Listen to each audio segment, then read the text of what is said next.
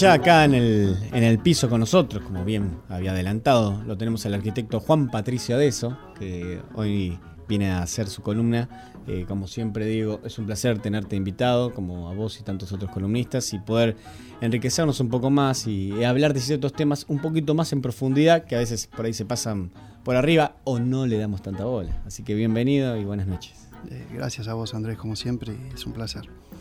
Este, sí, bueno, eh, un poco la estructura de la, columna que, planteamos cuando me ofreciste generosamente el espacio era en, un, en una primera instancia, en un primer momento, reflexionar sobre el concepto del planeamiento, ¿no? el sentido del planear y, el impacto en, nuestra vida, este, y tratar de reflexionar sobre estos temas. ¿no? Eh, y ahora, digamos, si bien en algún momento rozamos el tema de, del pasado, ¿no? de, lo que pasó antes, o sea, eh, la historia, eh, la idea sería reflexionar un poco sobre el sentido de la historia en el planear. ¿no?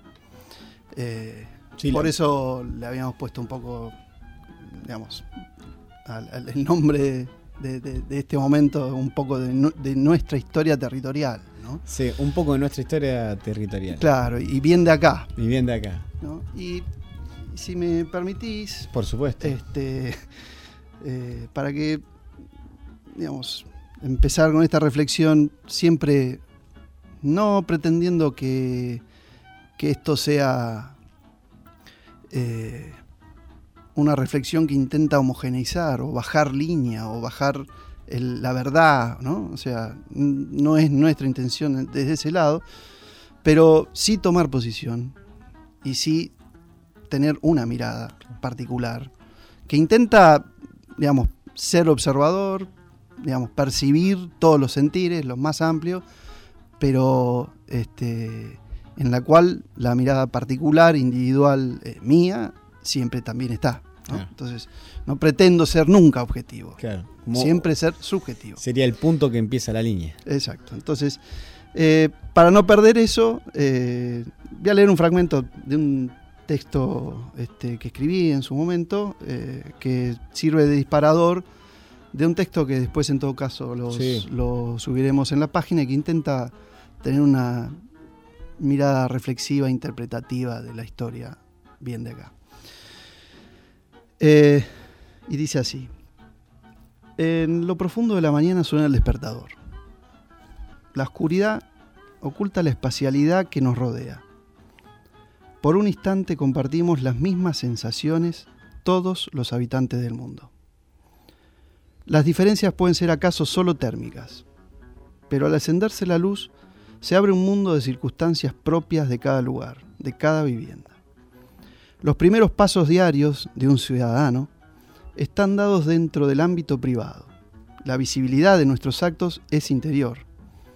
Cada uno de nosotros tiene una experiencia particular e individual que se amplía por momentos a un acto de convivencia familiar. Una vez arropados y equipados para enfrentar la realidad de cada día, comienza el camino de salida de ese mundo interior privado. Ese transitar de la salida puede tener diversos momentos, los que dependerán de la configuración de nuestra vivienda. Así podrá ser que desde el momento que abandonamos ese espacio interior, atravesaremos numerosas puertas, las que al cruzarse capturarán parte de esa privacidad que solo nos acompañará como una memoria o un recuerdo. Quizás el cambio sea más abrupto entre lo propio y lo público, y sea quebrado por un único portal. Estas sutiles experiencias no suelen formar parte de nuestro conocimiento racional y se nos encarnan de forma distraída.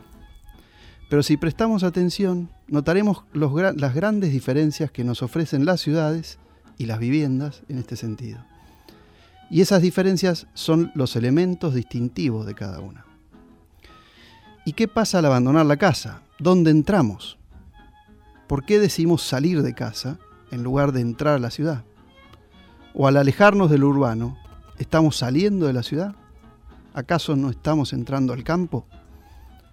Estas preguntas que aparentan ser solo una cuestión para abordar con la semántica, son preguntas que requieren una mirada nueva, no por lo, lo novedoso, sino por lo reiterada, sobre lo que vemos todos los días. Podemos decir que el hábitat humano está formado por una infinidad de espacios y escalas que cada uno con sus membranas más o menos definidas.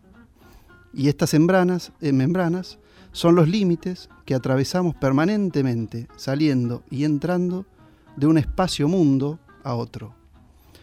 Por esta simple razón es que no existe una única definición de ciudad, como tampoco existe una sola forma de vivir en ella. Pero se puede comprender algunos de los procesos que dan origen a algunas de ellas, y eso es lo que intentaremos. O sea, lo que intento poner sobre la mesa es otra vez qué tenemos en cuenta cuando estamos reflexionando, qué estamos mirando. Y en ese sentido, eh, cuando hacemos historia, también tomamos posición, si lo hacemos a conciencia, eh, y hacemos un recorte ¿eh? y hacemos una mirada escalar de esa historia. Podemos hacer una, mirada histórica chiquita o una mirada histórica muy enorme de la humanidad, según lo que estemos hablando. Y en ese sentido me gustaba empezar, como te decía, quizás haciéndote una pregunta a vos o a Emilia, a los dos. Este, y si yo les preguntara sobre el origen de Giles, ¿qué se les vendría a la memoria? ¿Qué es eh, lo que dirían sobre el origen de Giles? Bueno, a mí se algo conozco, no soy tampoco muy eh, no importa, no, pero sí, sí, pero inmigración se me, eh, se me ocurre también que fue una ciudad intermedia de paso, digo, estaba el camino que siempre nos cuenta Héctor Terren de un camino el camino real. Entonces, como que era un, un punto por ahí de, tanto paso y que era una ciudad rural en principio, ¿no? Con, todo lo que eso requiere. Eh, y de ahí fue adoptando cosas que se le fueron por ahí juxtaponiendo, pero en su origen me parece a mí que es de inmigración de gran extensión y que era una ciudad de paso, así. Bueno, eso es una primera característica y vos fíjate que podemos ver una primera diferencia. En general, lo normal que podríamos hacer referencia al origen es a una fecha y a quién la fundó, digamos. Seguramente, si preguntamos al común de la gente, la respuesta fue, bueno, se fundó en 1806, la fundó el cura Piñeiro, ¿no? Es como la historia conocida del origen, ¿no? Vos, evidentemente, también a veces la sensibilidad y la apertura de la cabeza hace a tener una interpretación de la historia. ¿no? O sea, estás, estabas vos evaluando y teniendo una posición frente a lo que a vos te parecía. O sea, no diste ninguna este, referencia histórica, ni ninguna, este, como dice tal o según tal, ¿no? Este, la fuente y la Cité nomás. Sí, pero la referencia es como siempre dice, no, es según dice Héctor. Este, entonces, eh, eso es una particularidad. Y, pero sin embargo, fíjate que el origen lo fijaste próximo a la fundación.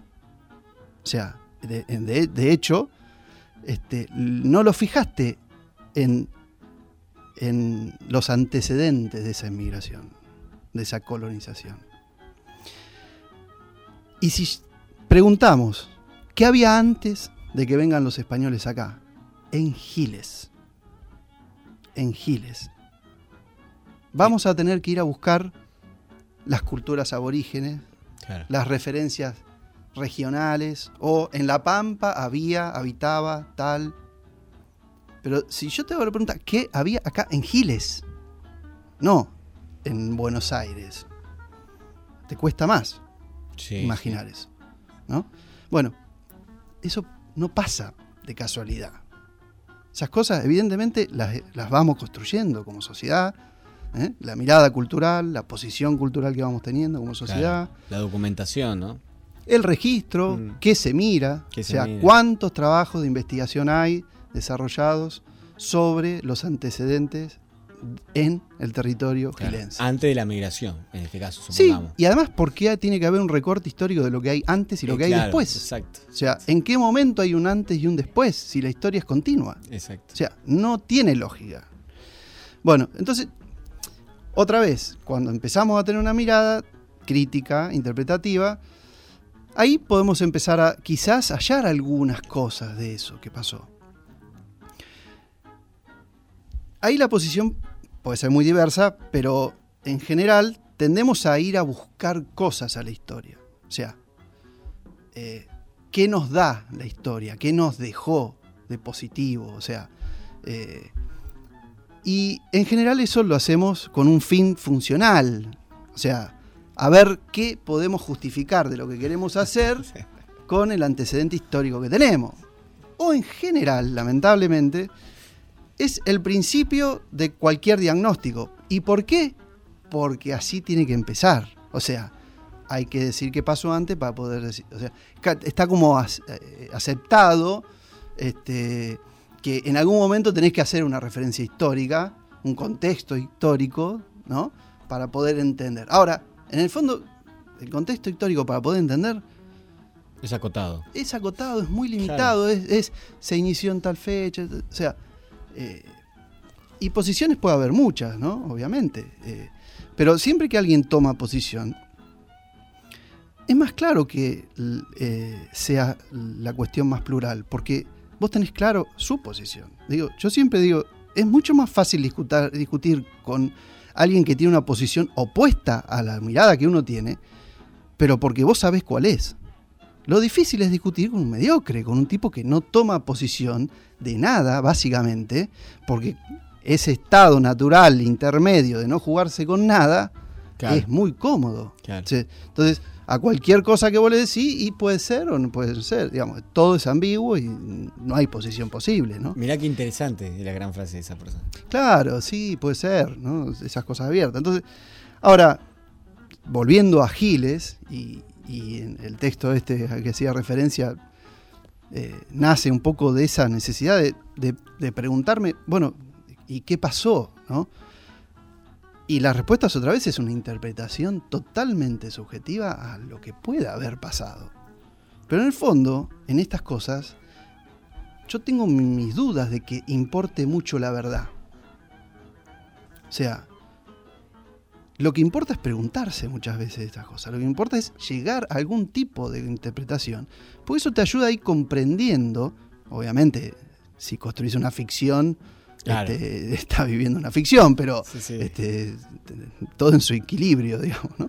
Este, pero entonces ahí podemos empezar a, a preguntarnos, por ejemplo, y por eso el, el- el título, digamos, intentaba hacer nuestra historia territorial y no la historia de Giles, porque generalmente la historia de Giles está armada en la historia de las ciudades de Giles.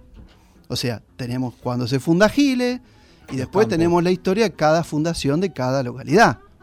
Como si fueran fragmentos aislados, cuando en realidad esto es un territorio que es imposible de comprender como un continuo. ¿no? Este, cuando. Vamos a ver más adelante. Entonces, evidentemente el, el Pampa, la cultura, digamos, más este, aborigen, antes de este origen que nosotros estamos haciendo referencia, eh, tiene que ver con una cultura mucho más primitiva que la desarrollada en otros lugares de América, Claro. eh, y que tenían que ver con un tipo de apropiación del lugar que era propio de lo que se llama eh, los colectores, recolectores, digamos, cazadores y recolectores. Eh, eh, un poco se- la gran división, digamos, de la sociedad primitiva tiene que ver con eso, ¿no? con las cuestiones nómadas y las cuestiones este, sedentarias de la cultura. Eso tiene implicancia, eso en sí es una clasificación muy burda, pero ayuda a entender cómo eran los procesos de, de- de apropiación de un lugar.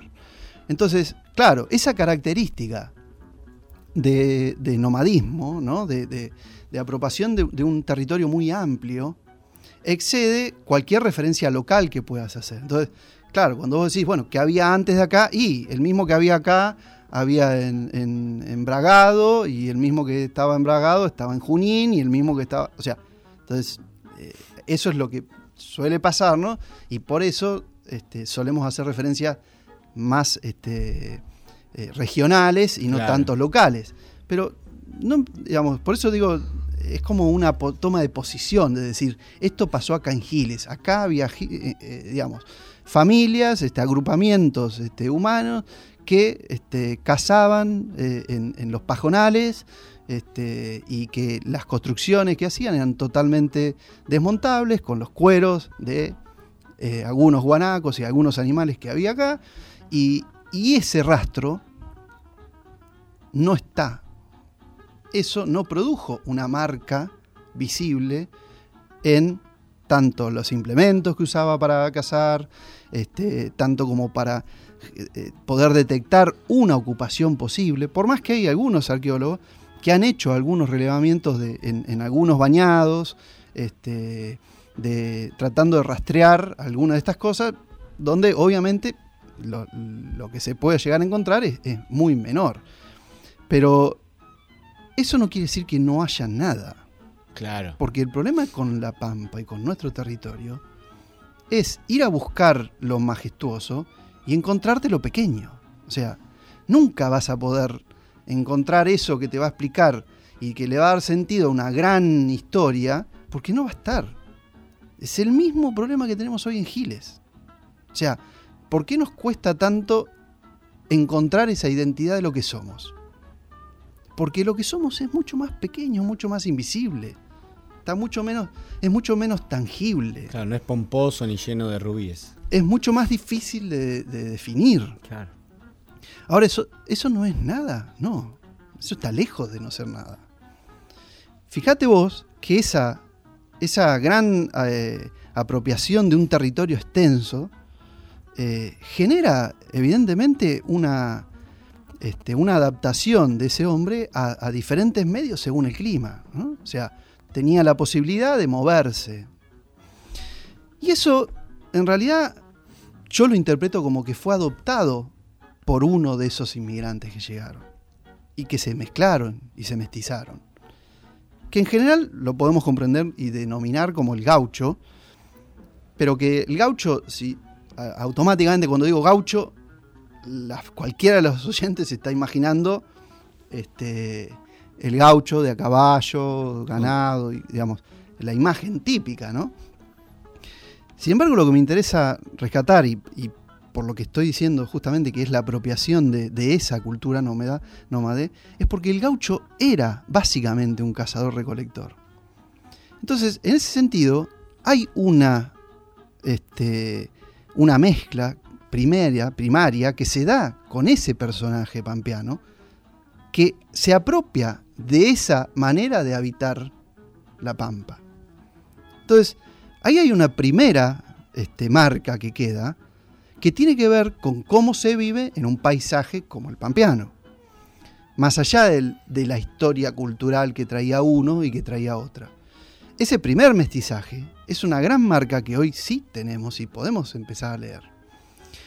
Ahora, evidentemente, eso y discúlpenme si él evidentemente lo tengo pegado últimamente, pero son costumbres, eh, eso tiene que ver bastante con, eh, como decía, con esa manera de habitar, eh, esa libertad que existía y esa carencia de estructura legal que existía también.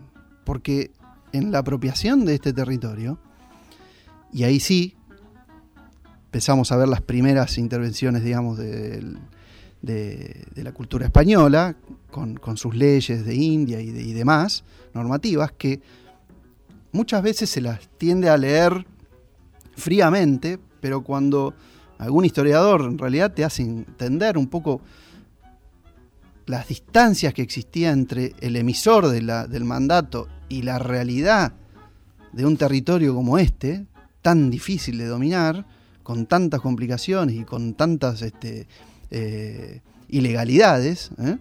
Eh, esa ley era muy débil en un territorio tan este, inabarcable como este. Entonces,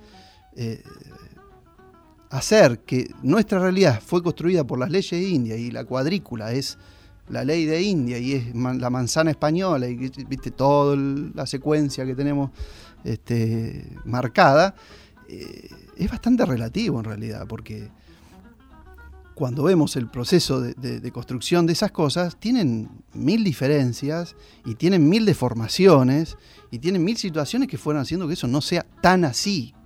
¿eh? Entonces, ese no sea tan así, ¿qué es lo que se mete? ¿Qué es lo que se le mete a la ley que existía? ¿Qué es lo que intenta deformar? ¿Qué es lo que intenta romper? Y esa fuerza es lo que en realidad uno eh, toma de esta mirada del filósofo antropólogo Kush, que, a veces este, ya hemos nombrado y que bueno, acá este, también se ha citado varias veces este, con Fran.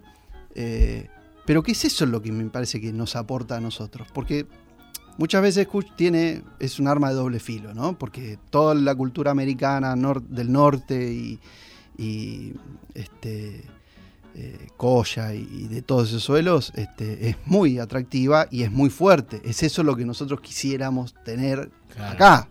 Entonces, suele hacernos ir hacia allá claro. y darnos poco para nosotros acá. Sí, claro. Entonces, te quedas hablando del norte, pero vos estás acá en Gile, y acá en Gile no hay ninguna urna, no hay ninguna ciudad incaica, estamos lejos de todo eso. Entonces, ¿cuánto de todo eso? Y lo que uno interpreta y se queda es de esa mirada y esa posición que tenía frente a lo mestizo, ¿eh? a las mezclas, y, en ese sentido es que tratamos de, apropiarnos, ¿no? Como para tratar de, que estas cosas que hemos, en el paso digamos, del tiempo de nuestra nación, tratado de eliminar, porque nos, como que nos molestaban para ese sueño que teníamos como país, este, no por malos, digamos, eh, en el sentido de que realmente eran un estorbo para eh, ese sueño que, como comunidad se construyó de, muchas maneras, ¿no? Eh, entonces, ese primer mestizaje que decía del gaucho y, esa cultura nómade, este, recolectora, se, se, quedó marcada en ese gaucho. Pero claro, el gaucho habitó en este suelo, en la retaguardia de las propiedades, o sea, la estructura de ocupación territorial de, Giles era con esas eh, suertes de estancias de, los primeros colonizadores que se fue subdividiendo en, el momento que lo que había valía, porque ustedes imaginen el, primer, la primera repartición de suelo que hizo este, eh, Mendoza y, en las primeras fundaciones, llegaban hasta el río Luján. O sea, el primer suelo que se repartió llegaba hasta el río Luján. ¿eh? Porque el río Luján se desembocaba ahí en Escobar. Hoy el río Luján desemboca en Tigre, por allá, pero porque el delta creció. La primera fundación es todo el frente costero del río de la Plata hasta la primera desembocadura del río Grande que había, que era el río Luján. Después no había nada. Ahora, en esa primera avanzada, después de 150 años, de 100 años de la primera ocupación de la ciudad de Buenos Aires y las primeras este, expediciones, se empieza a ocupar el territorio y la avanzada de Luján y después Areco y, todo el corrimiento de la frontera fue consolidando esas primeras propiedades. Entonces, esos campos que se repartían desde Buenos Aires con un papel escrito con el virrey entre uno que decía que usaba ese suelo, o sea, era todo casi improbable.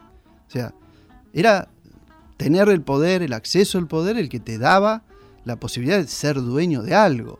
Generalmente esos, esos, esos suelos se otorgaban porque habías servido en una mina en el Alto Perú, o habías este, eh, conquistado algo, o habías viajado en un barco, o habías servido al rey de alguna manera. Entonces, ese primer otorgamiento era un beneficio del rey hacia su, este, eh, su mano, digamos, en este territorio. Todo eso se fue ocupando y cuando se ocupaba, siempre la, cabeza de la parcela daba un frente de agua, o sea, sobre el curso de agua. Por eso los cursos de agua hasta el río Areco fueron los primeros que se poblaron, los arroyos y los cursos de agua. Los primeros ríos, río Luján, el río Areco, fueron los primeros Y después se fueron ocupando de estos vacíos. Entonces, cuando vos ves las fundaciones de Luján, de Areco, de Mercedes, como guardia, como, como fortín, de, este, como fuerte de Luján, Carmen de Areco, un fuerte de esa frontera que intentaba resguardarse, eh, y, Areco, eh, con, esa parroquia y con, todo ese eh, agrupamiento, era lógico que en algún momento, en ese vacío que era Giles, vacío de qué? Vacío de agrupamientos claro. urbanos. O sea, no era un vacío. Acá había mucha gente ya poblando. Que los corrían por ahí de, esos lados. No, que era, era justamente la gente que iba, eh, eh, intentaba justamente ir apropiándose de esos bienes que tenían y que empezaban a ocuparlo con algunas viviendas en estas parcelas y que en el fondo de esas viviendas era el espacio donde habitaba el gaucho. O sea, generalmente el peón de campo, el que usaba en algún momento cuando iba a recolectar vacas o, o lo que sea, este, habitaba el fondo de la parcela. ¿eh? El, lugar apreciado era el frente al agua. ¿Pero por qué? Y básicamente porque ahí estaba la fuente de construcción primaria, o sea, el barro y la madera. No por otra razón. No era porque era navegable o porque se pescaba o porque, o sea, era la fuente de materia prima para la construcción, el barro, entonces esos bañados y bajos, y aparte era una protección natural de las avanzadas, de, los momentos en los que algunos este, malones eh, avanzaban hacia las poblaciones. Entonces, esa frontera natural se la fue siempre poniendo, y todas las fundaciones primarias que estoy haciendo referencia son siempre del lado este de los cursos de agua, nunca del otro lado de los cursos de agua. ¿eh? Y ese es el sentido por el cual se van apropiando de esos lugares. Ahora, el gaucho tiene el primer problema con el alambrado. El primer problema grave de poder habitar este lugar. Y en realidad el primer problema lo tiene a partir de una ley que se aprueba eh, en el año veintipico, creo. Eh, la tengo por ahí, yo soy muy malo con las leyes, eh, con las fechas, este, en la cual se, lo, se, se describe la figura del vago. O sea, es bastante este, tremendo cuando hoy lees este, que hay una ley, y en todo caso el año 1815, en el cual se determina que todo individuo de la campaña que no tenga propiedad legítima de que subsistir y que haga constar ante el juez territorial de su partido, será reputado de la clase de sirviente. O sea, el que no es propietario es sirviente y el que quedase quejoso de la resolución del alcalde en este punto nombrará por su parte un vecino honrado y el alcalde por la suya otro y la resolución de las tres juntos no habrá, o sea, tiene que haber alguien que diga además que es sirviente. Entonces, que le sirve a alguien. Además, si no sos propietario, alguien tiene que decir que sos sirviente. Todo sirviente de la clase que fuere deberá tener una papeleta de su patrón visada por el juez del partido sin cuya precisa calidad será inválida. Y por último, la figura de la cual todo individuo de la clase de peón que no conserve este documento será reputado por vago. Entonces, Terrible. fíjate cómo construimos. Aquel que habita un territorio de esa manera, sin propiedad, que vino acá y no adquirió, no pudo llegar a adquirir un bien por ese beneficio de ser allegado, eh, quedó automáticamente circunscrito en la figura de vago. ¿Se entiende? Esto es el principio de la construcción del país. 1815, esto no es. No son los españoles hijos de puta. ¿Sí? O sea, esto somos nosotros queriendo hacer un país. Todos aquellos que son propietarios o que trabajan, valen. Todos aquellos que no, son vagos. Obviamente esta figura de vago tenía un peso muy importante en el momento de generar la guerra, de, digamos, de, juntar las milicias y demás, ¿no? Esos son los primeros que iban, los primeros, que caían. Entonces, ahí es donde se construye todo este mundo increíble de la frontera y el cohabitar con, las culturas este, aborígenes este, primarias en ese tras la frontera en la cual tenemos la creencia de que solamente o eran indios o eran los cautivos. ¿No? O sea, es como decir, los malones venían y se llevaban a todas las chicas inofensivas, vírgenes, hasta allá, entonces el demonio los violaba y ¿no? esa imagen de la pintura de la cautiva, Sí, es- del, mal, del malón, perdón, es Sí. impresionante, ¿no? Con esos vestidos impresionantes de la mujer sobre el caballo del indio. Y esa es la imagen que tenemos. Sí. Ahora, ese era un mundo en el cual se vivía y se, se- se intercambiaba bienes entre justamente el gaucho que no quería esta definición de vago y no quería participar de una guerra de la cual no era propia, ¿eh? y se iba a habitar esos, esos territorios. Y, y habitaba normalmente en esos territorios. Eh, hay mil historias escritas por un montón de personas que, que- que- son narradas en más de un libro. Entonces, quiero decir, esa construcción de este territorio, el de Giles, que tiene ese origen, porque cuando vos te vas de cualquiera de las ciudades, post- digamos, de avanzada de esa primer frontera, ya tiene características diferentes esa primera fundación por el desarrollo. Cuando se las suele ver a las fundaciones, porque son todas iguales, ¿por qué? Porque era una cuadrícula, la iglesia, la plaza, entonces son todas iguales. Eh, el problema es que cuando vos ves cómo se desarrollan esas cuadrículas, esa es la característica real de la fundación. No la geometría, sino el desarrollo de lo que hace la gente dentro de esa geometría.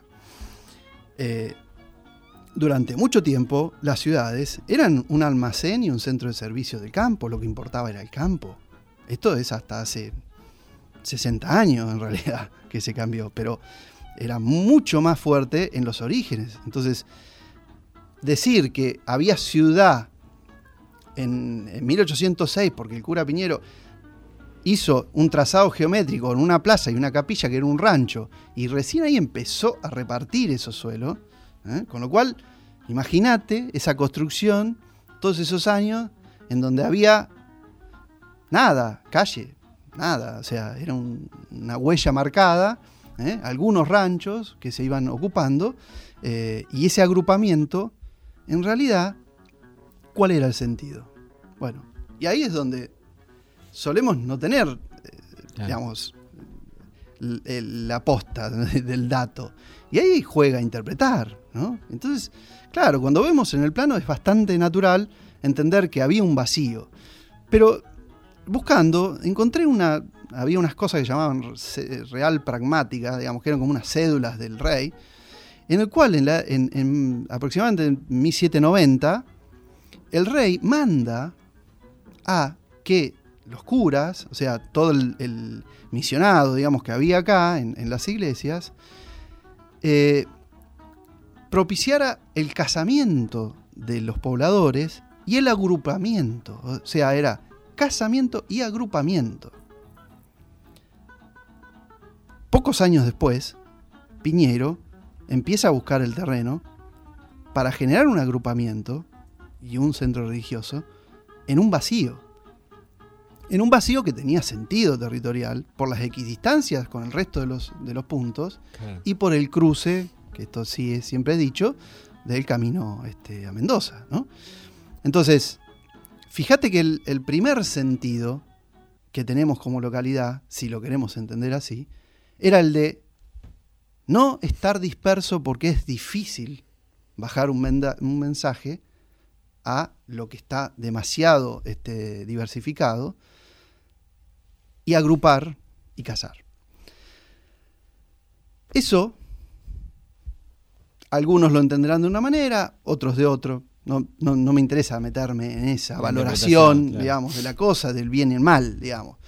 Pero eso además estaba y, y fue teniendo fuerza por el rol que empieza a tener en la frontera también la ciudad de Giles. O sea, vos pensá que las fronteras eran el frente de batalla, pero en realidad el frente de batalla era bastante débil, o sea, entraban hasta Buenos Aires los malones, o sea, no es que era la muralla china, la línea de frontera. Solemos imaginar la línea de frontera en los mapas con una línea roja entre los puntos y decir, ahí no pasaba nadie. No, era un colador. Entraban como querían. Además, vos imaginás que eran súper habilidosos con, con un ser que conocieron hacía poco tiempo, que era el caballo encima, pero que se lo apropiaron de una manera increíble. Este, entonces, eh, ¿dónde se va a instaurar un comerciante que viene a querer desarrollar su negocio? ¿Se va a ir a Carmen de Areco? ¿Se va a ir a Mercedes? Mercedes era un caso particular, ¿no? Porque era la puerta del camino a la sal. Pero más allá de eso, ese era el frente de batalla. Entonces, ¿dónde vender a todo ese frente de batalla? Y más vale un pasito atrás. Y ahí es donde uno ve que la lógica de por qué el desarrollo comercial que tiene Giles, que es muy importante por la escala de, pueblo que tenía, toda la primera fuerza económica de la localidad es de los ramos generales, o sea, de esos almacenes que le vendían al campo.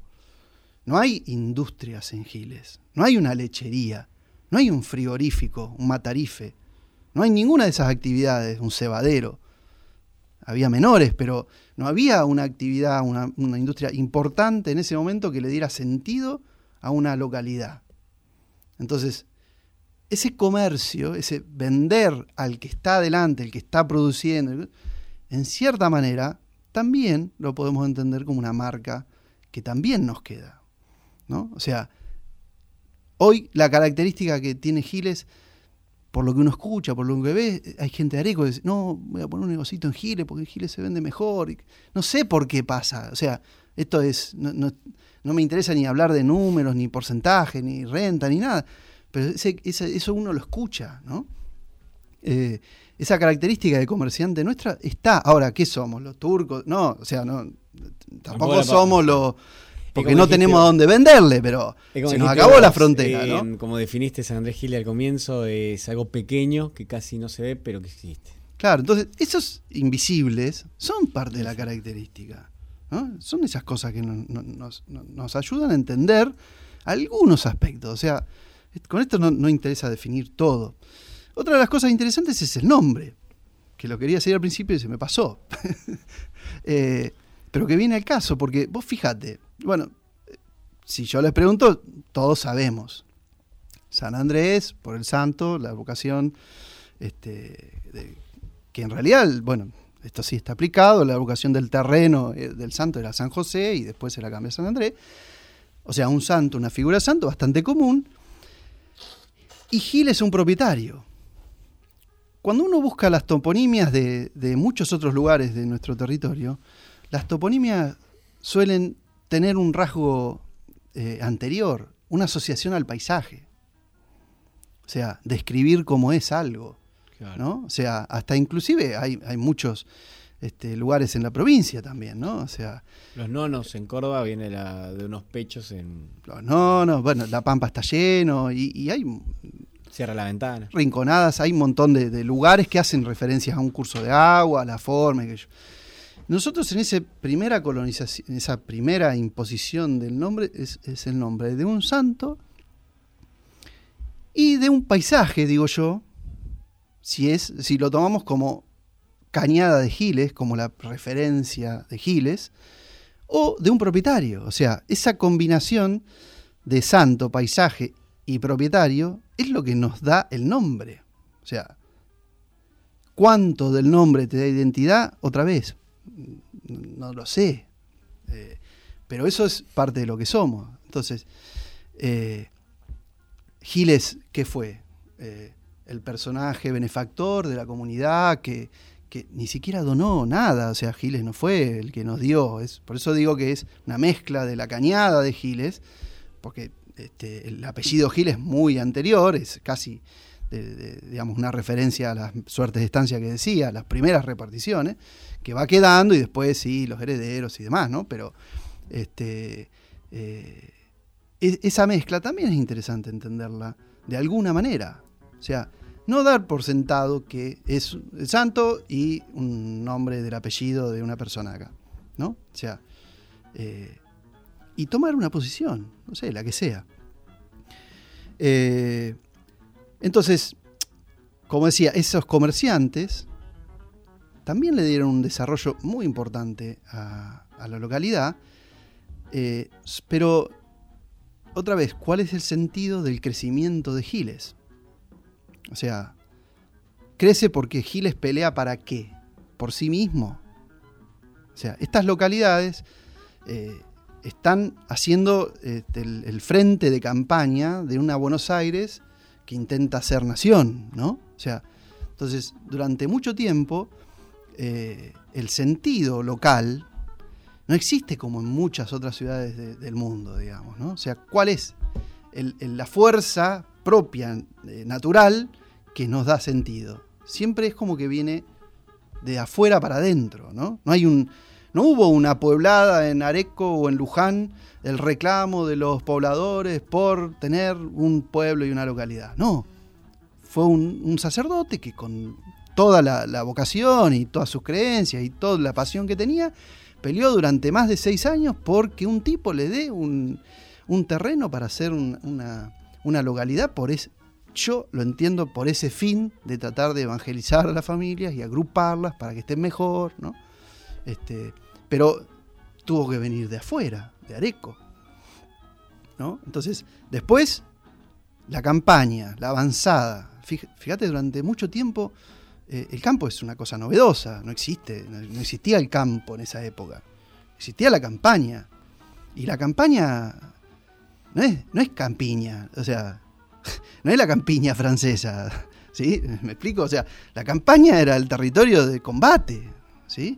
el territorio de conquista, de avanzada, ¿no? El, paisaje bucólico que, muchos de estos escritores, escritores, digamos, bellísimos que hay, ingleses y naturalistas que han venido durante toda esa época, han descrito, a veces un poco más lindo, a veces un poco más terrible, pero todos con, ese, con esa idea, digamos, paisajística. Eh, novelesca, de reconstruir un paisaje este, hermoso.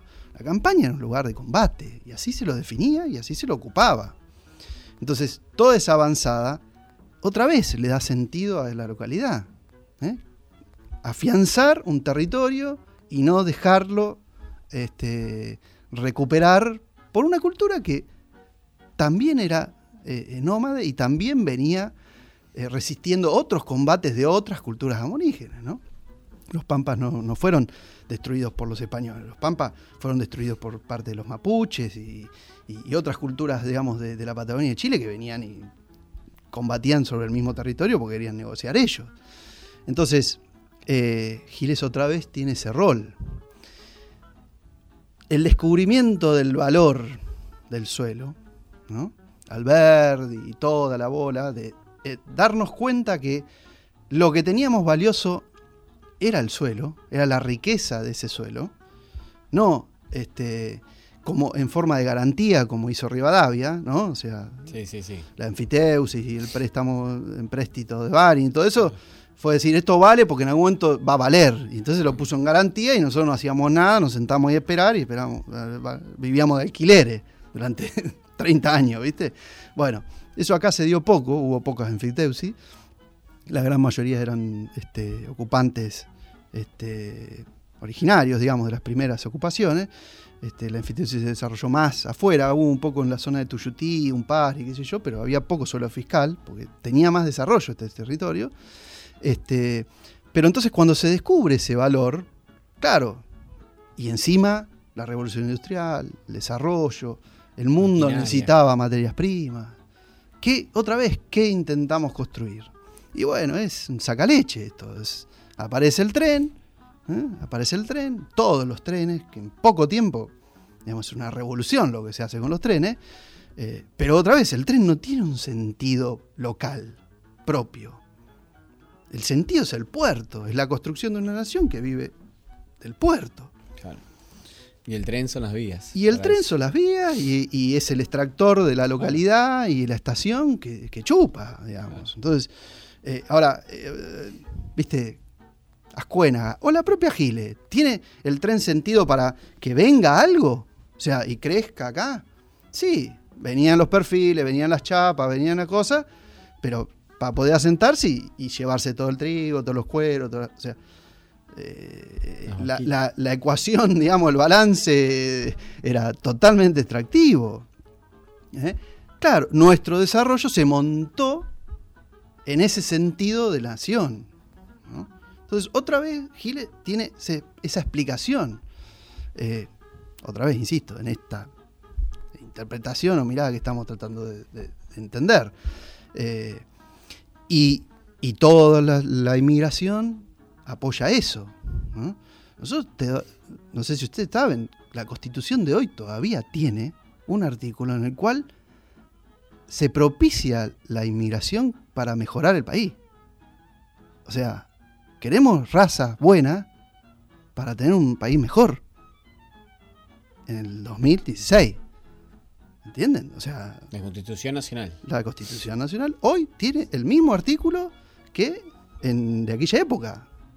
En la cual hay que, tienen que venir inmigrantes para que podamos ser un país bueno. Porque si no, solos no podemos. ¿Qué hubiera pasado si esa mezcla del gaucho hubiera tenido posibilidades de quedarse y asentarse? Es una construcción. Jamás lo sabremos y no tiene mucho sentido, pero eh, nos pone, sí, eh, en claras esta, cuestión de que hay alguien ¿no? que, sí logró instaurar una, este, una forma de, entender este territorio con todas las mezclas y todas las deformaciones que además nos dan identidad, ¿no? Porque, este, otra vez, decir que esto es lineal eh, sería tan equivocado como cualquier otra cosa, ¿no? Este, cuando, cuando miramos decimos, miramos hoy Giles y decimos, bueno, había, hubo una voluntad de construir un, modelo de ciudad, ¿no? Toda esa generación exitosa, porque en la década del 60, 70, yo cuento la historia de, mi bisabuelo, digamos, no la historia, pero como siempre, trato de poner mi mirada en mi historia conocida, y, fue uno de esos este, almaceneros que se hizo rico de eso.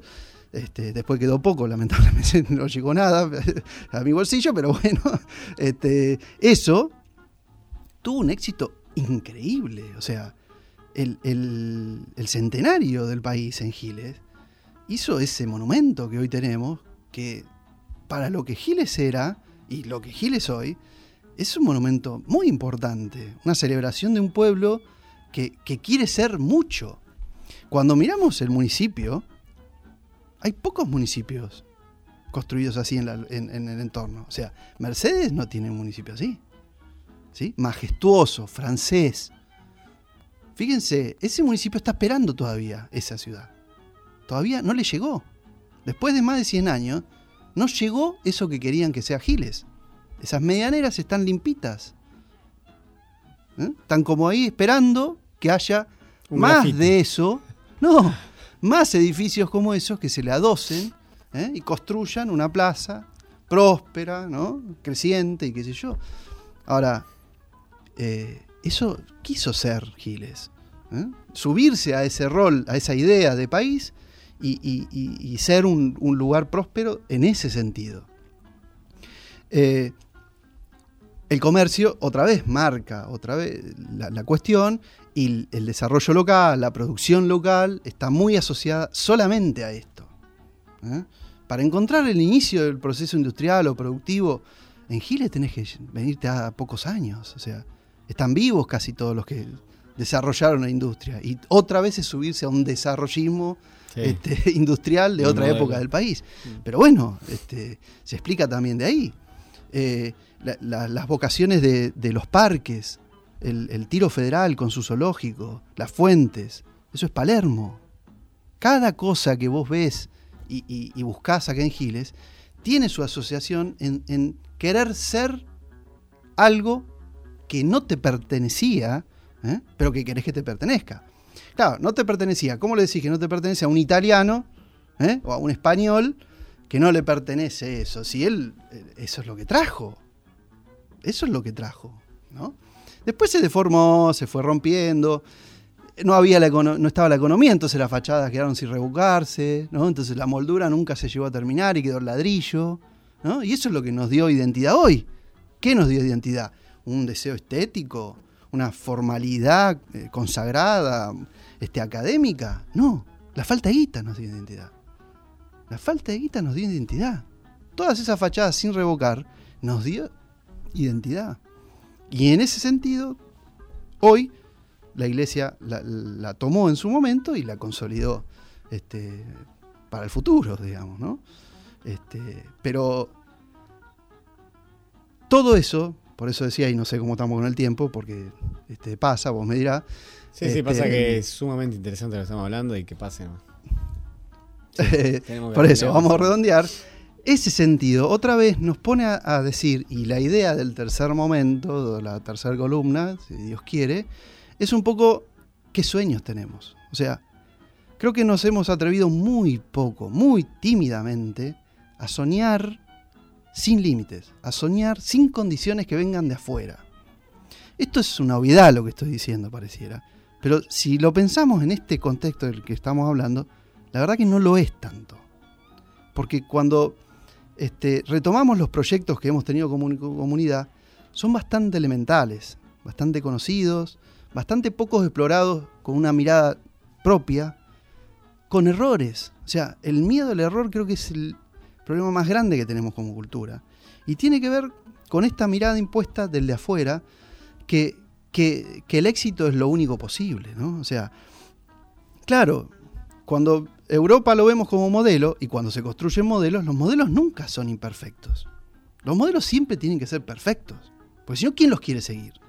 ¿No? Como si yo te digo, mira, la casa se te va a despintar se te va a rajar acá porque acá hay unas hormigas y hay una línea energética que genera que las hormigas, porque pasa, sobre todo en el campo, te va a aparecer la grieta. Si yo te digo no me vas a contratar, pero eso sí que va a pasar. Y no va a tener la culpa ni el constructor, ni, nadie. Sino que es justamente el desarrollo natural de esos materiales acá. Entonces, ese miedo al error este, nos, yo creo que nos paraliza y hace que soñemos muy poquito.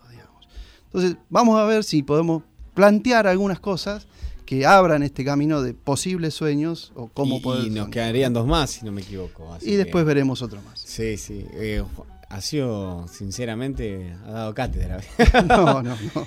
no, es, em, no es la idea. Pero, pero em, sí, bueno, pero en un punto expositivo interesante como se profundizó, pudo verse un poco más amplio y como decías vos, aunque sea una mirada y una postura sobre algo que bien como empecé a definir ya cuando me preguntaste, era muy próximo. Exactamente. Eh, así que bueno, y trajiste un tema para cerrar la columna. El tema es de del que en algún momento estuvo bastante cercano, Jorge Marciali. Este, es muy próximo a mucha gente acá de Giles. Ha estado en Giles, en la fiesta del chancho, amigo de Cejo. Este, y tiene un tema de Jaureche y entre otros temas que son realmente geniales. Intenta siempre tener una posición y las cosas no le sean ajenas. Bueno, así nos despedimos de la columna de Juan Adeso sobre arquitectura, urbanismo y bueno, y todo lo, que hoy pudimos presenciar, escuchar. Así que gracias, Juan. Gracias a ustedes.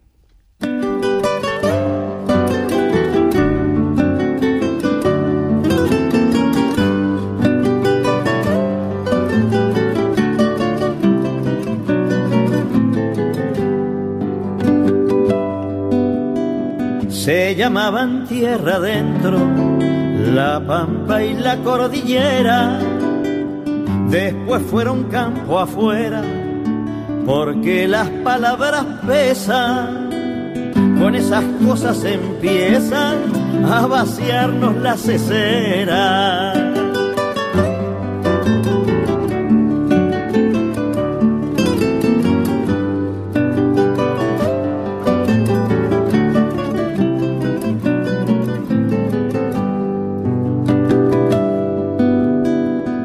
Empiezan cuando en la escuela no hablan del común destino, ni explican por cuál camino llegamos a ser despensa, ni enseñan por qué avergüenza a veces ser argentino. Hablan del ornitorrinco, de Grecia y de las cruzadas, pero jamás dicen nada de asuntos americanos ni del alma del paisano que se jugó en las patriadas. Y así van formando peones tilingos y perdedores que no distinguen errores ni entran en la discusión pensando que la nación es asunto de doctores. Si quiere ver un tilingo, Métase un rato en un bar y escúchelos conversar.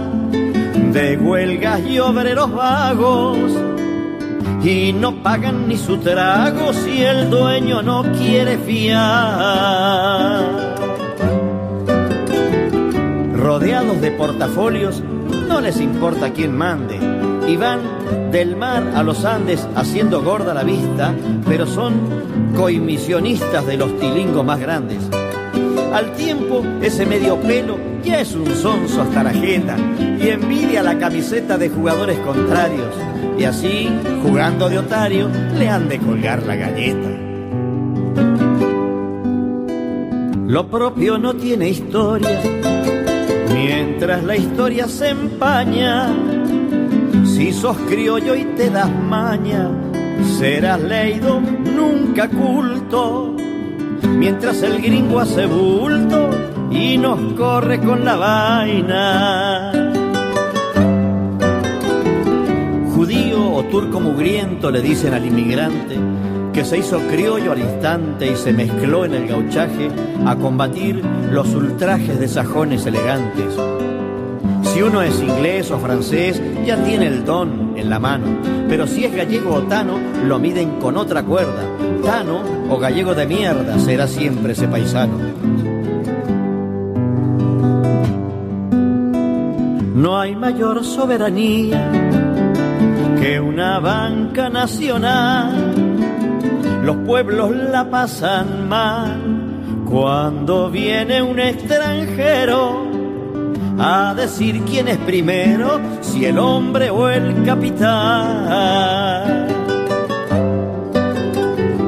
Con los sueldos achicados crece un hambre insoportable, mientras con un gesto amable los dueños del comedor dicen que estamos mejor porque hay saldos exportables.